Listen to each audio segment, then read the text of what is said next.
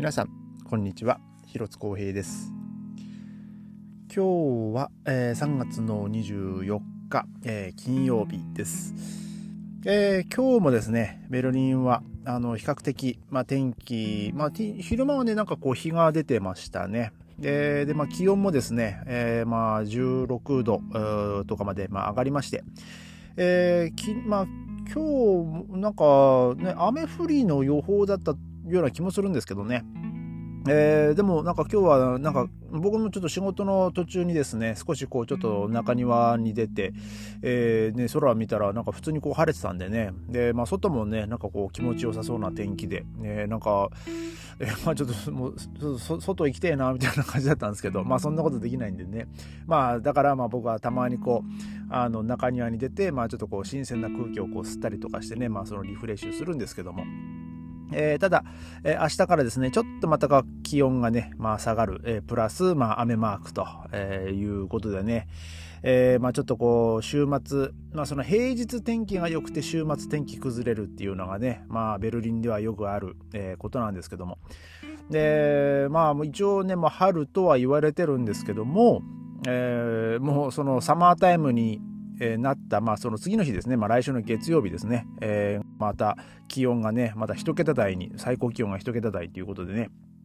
えーまあ、またちょっとこう、えー、着る服をね、まあ、ちょっとまた気をつけないと、えー、またちょっと体調を崩しかねないのでね、えまあ、あのドイツ、えまあ、あのベルリンにいらっしゃる方はですね、まあ、ちょっとこう気をつけていただきたいなと、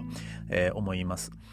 えー、で日本の方はですねまあちょっとこう少しずつ桜も咲いてきてるようででまあそのインスタグラムとかね、まあ、見ると、まあ、桜の花の写真とかをね、まあ、ちらほら見るようになってきましてであの我が家はですね、まあ、我が家はというかそのの向かいのえー、アパまあ、マンションのですね、まあ、中庭が、まあ、うちの部屋から見れるんです見えるんですけど、えー、その中向こう側のえーと、中庭にはですね桜の木が1本、えー、ありまして、まあ、その木がですね、ちょっとずつこうあのピンク色がこう増えてきててですね、まあ、のベルリンも、えー、少しずつ、えー、桜が、えまあ、開花し始めました。えー、まあ、ただ、まあ、そのさっきさっきも言いましたけど来週からね気温が下がるんでねまあ、ちょっともしかすると、まあ、またちょっと散ってしまう桜、まあ、花びらもね、まあ、いっぱいあるんじゃないかなと思うんですけどもなんか今年はちょっとこう早いかなっていう気がしますね。えー、なんか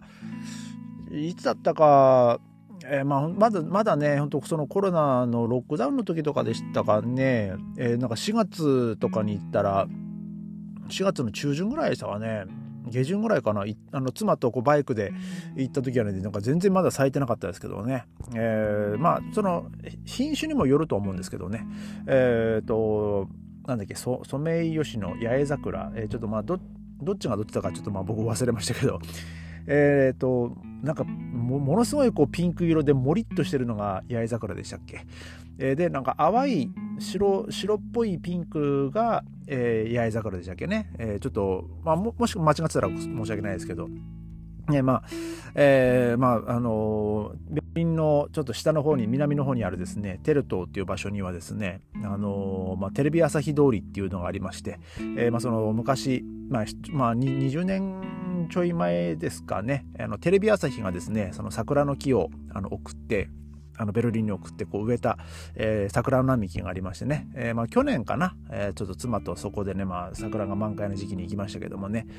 えー、また、えー、そこがねちょっと時期あのちょうどいい感じになったらねまたそのそこを、まあ、バイクで、まあ、ドライブがてら、ね、桜を見に行きたいなと、えー、思います。えー、で今日はちょっとこう久々にあのコロナの話題というか、まあ、実際にそのコロ,、まあ、コロナの話題と言っていいのか、まあ、どうか、まあ、まあ一応関連性はあるんですけどえっ、ー、とこれがまたいつだったっけかなっていう、まあ、本当最初ロックダウン最初のロックダウンの時だったかな。もしくはその最初ロックダウンに入ってから数ヶ月ぐらい経ってからだったかちょっとまあ僕も本当に記憶が定かではないんですけど一応あのドイツ政府がですねあのこのアプリを皆さん携帯にダウンロードしてくださいっていうねそういうあのそういうなんかまあ、ニュースというかその情報をねこう出した時がありまして、えー、まあそのアプリがですねあのコロナバーンアップっていうですねアプリなんですよ。で、まあ、このアプリ、まあ、実際、まあ、どういう機能があるかっていうと、まあ、その当時、えーまあそのまあ、自分のその、まあ、データとか、まあそのまあ、入れもちろん入力するんですけどであの例えばそのそのコロナに感染したことがある人とか今そのコロナに感染してる人、まあ、その携帯になんかその情報が、まあ、自動的に登録されるのか、えー、まあ当時はですねまだこうあの経路がこう把握多少はできてた時だったんですよね。で、えー、で実際ね僕も一応あのなそういうね、まあ、入れてくださいっていうね、まあ、インフォメインフォメーションが来たので、まあ、僕もその妻も入れたんですけど、まあ、僕はですねこのこのアプリが今役に立ったっていうことはまあないんですけど、えーと、例えばまあその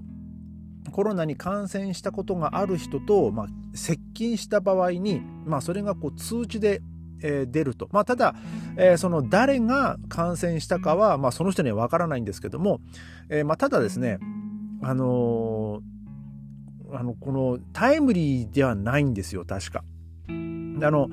そのあなたはその何月何日の何時にそのコロナに感染した人のと、まあ、感染したことがある人となんかちょっとこう、まあ、近い位置にいましたみたいな、なんかそんぐらいの情報で、だからもうもし、あれもしあれだったら、まあ、検査してくださいねみたいな、そういうあれだったんですよね。で、えー、まあその当時、まあ僕も、まあ、ちょろっとこう、Facebook とかを見てた時にですね、ねまあ、この、まあ、このアプリをインストールした人とかもね、まあ、この、あ、なんか、今日このアプリが初めてなんかその、あの、そういうまあ、ききまあ、緊急を知らせてくれたみたいなね、なんかそんな投稿もまあ見たことあるんですけど、えまあ、そのコロナ感染者と、まあ、そのニアミスしましたみたいなね、まあ、そのコロナ感染者と、まあ、どういう状況でニアミスしたのか分かんないですけど、その人が外に普通に出歩いてたらね、まあ、それはその当時すげえ問題になってたと思うんですけど、まあ、その、このコロナバーンアップがです、アプリでがですね、あの、一応この、まあ、6月で、えまあ、そのスリープ、スリープモードに入ると。まあ、だから、まあ、そのアップデートとか、まあ、そういうのが、まあ、なくなる、うんえー、ようなんですよね。まあ、ただ、まあ、今、今現在もだいぶその落ち着いてはいるとはいえですね、まあ、一応、えー、その予防接種3回したその証明とか、まあ、その QR コードをですね、あの、その携帯に、まあ、登録して、えー、まあ、例えばその見せてくださいって言われた時にその出さなきゃいけない時があるんでまあそのアプリにもその QR コードを登録する、する、まあその、なんてそのシステムが、まああるんですよ。まあただ、まあ僕はですね、あの、このコロナバーンアップはね、一応入れたんですけど、なんかもうほとんどですね、その、1回か2回ぐらいですかね、その、あなたはその何月何日に、まあ、どこ、どこでとかじゃ出てないんですよ。そのコロナ感染したことがある人と、まあ、ちょっとこう、まあ、近い位置にいましたよ、みたいな、そんな標準が出ても、じゃあ、それ、もう、誰だよっていうね、もう、えー、まあ、ただ、その感染のリスクはそんなに高くないですよ、みたいな、確かそんなのも出てきたと思うんですけど、だからもう僕もね、なんかね、もうこれ意味あんのかねつって結局、まあ1ヶ月ぐらいは入れてたんですけど、まあもうすぐ、まあそこから消したんですよね。で、まあっていうのは、まあその、わざわざ、このアプリに入れて、えー、で、まあその予防接種受けた時のその QR コードとか、あの、まあ別に、ね、もう普通に持ち歩きゃいいじゃんと思って、もしその提示求められたら。うん、で、まあそう、そうやってるうちにですね、まあその、えー、そのワクチン接種の証明書のパ,、まあ、パスをあの登録する、あの別のアプリがありまして、あの、コブパスっていうのがありまして、えー、で、それをまあ、インストールして、えー、で、まあ僕は、まあそれそれはただその、ワクチン接種の証明書になるだけなんで、あのー、もう全然、あの、それだけで十分だったんでね、えー、もうじゃあもうこれでいいやと思って、あの、その余計なそのシステムもいらんし、あの、まあ、僕は結局すぐ、まあ、消しちゃったんですけど、そのコロナ版アップは。で、まあ、ただ一応そのドイツ政府としてはですね、まあ、この状況がまあ変わったら、まあ、また、あのまあ、このシステムをまあ再開させる、まあ、そのまあ調整する、まあ、その可能性があると、えー、まあそういうふうに、えー、まあ話しているそうです。まあ、えー、一応ですね、そのドイツのあのゲズントハイトアムと、えっ、ー、と、その連邦保健省によるとですね、このアこのアプリがですね、まあ、その携帯のそのスマートフォンとかにですね、えっ、ー、と、なんとですね、4800万回以上、まあ、インストールされたと。で、まあ、だから結構、まあ、その当時結構ね、このコロナ版アップのね、まあ、このマークっていうか、まあ、その、その、で、このマークがドンとこう街中のまあ、あのよよく言えば広告とかね時たまにこうくるくる回るようなその広告の,、まあ、あの機械とかがあるんですけど、まあ、そこにね、まあ、あのインストールしてくださいみたいなね、まあ、そういうふうにこういっぱい、まあ、街の中でこう見かける時があったんですけど、まあ、この、えー、コロナ版アップもですね、まあ、今現在もだいぶ、まあ、もうほとんどね もう使われてないじゃないかなって思うんですけどで、えーこの一応ね僕も少し、まあ、久々にちょっとこのロベルト・コッホの、あのコロナのねその感染者数の、まあまあ、表を見今日見たんですけど本当数ヶ月ぶりに、まあ、一応ベルリン、えー、昨日ですか、えー、304人の新規感染者がおりまして、えー、で、まあ、ドイツ全体で見るとですね、えー、まあ5635人と、昨日昨日一日の、えー、まあ、その新規感染者はね。で、まあ、あの、相変わらずですね、ノルドライン・ベストファーレンはね、1591とね、多いんですよね。まあ多分、えー、まあその、まあ、カーニバルとかまたねや、やった影響もね、まああるんじゃないかなとはまあ思うんですけど、まあでもカーニバルももう、3週間、4週間ぐらい前ですか。えー、まあ多分そこでまあ増えた、増えたのかなと。なんでね、ここ、この場所ってこんなに、多いんだろうなって思うんですけどそのドイツ全体のですねあの統計というか合計を見てもですねもう圧倒的に多いんですよ。えー、もうそのに、えーと、ノルドライン・ベストファーレンが1、10、100、1000万、10万、100万、800万いってますね。えー、もうダントツ。で、えー、その次が、えー、っと、バイエルンですね。で、まあ、次バーデンブルデンブルクとか、うん、まあそんな感じですけど、まあそこはね、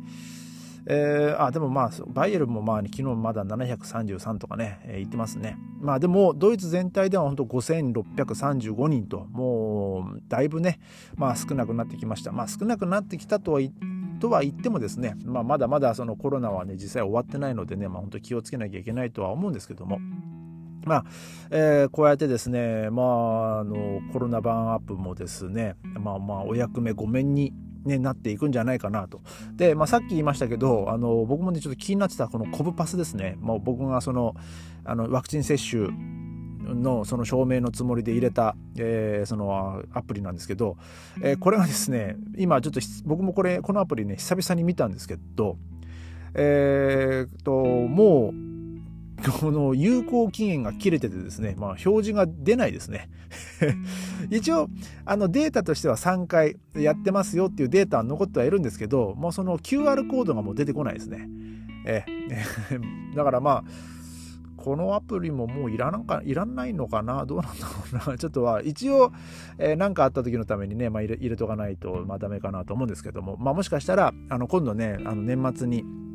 ね、日本帰る時になんかその3回、えー、ワクチン打った証明書とかね、まあ、その時またどうなってるか分かんないですけど多分今現時点ではなんかそういう証明もねなんか出さなきゃいけなかったと思うのでね、まあ、一応これはね、あのー、このまま携帯にね入れておいた方がいいかなと。ね、もう本当はね、もう使わないアプリなんかね、バンバン消していきたいんですけどね。まあもうこればっかりはね、ほんとしょうがないですね。えー、まあ今日はですね、えー、まあそんな感じで、えー、また明日、えーまあ、ありがとうございました。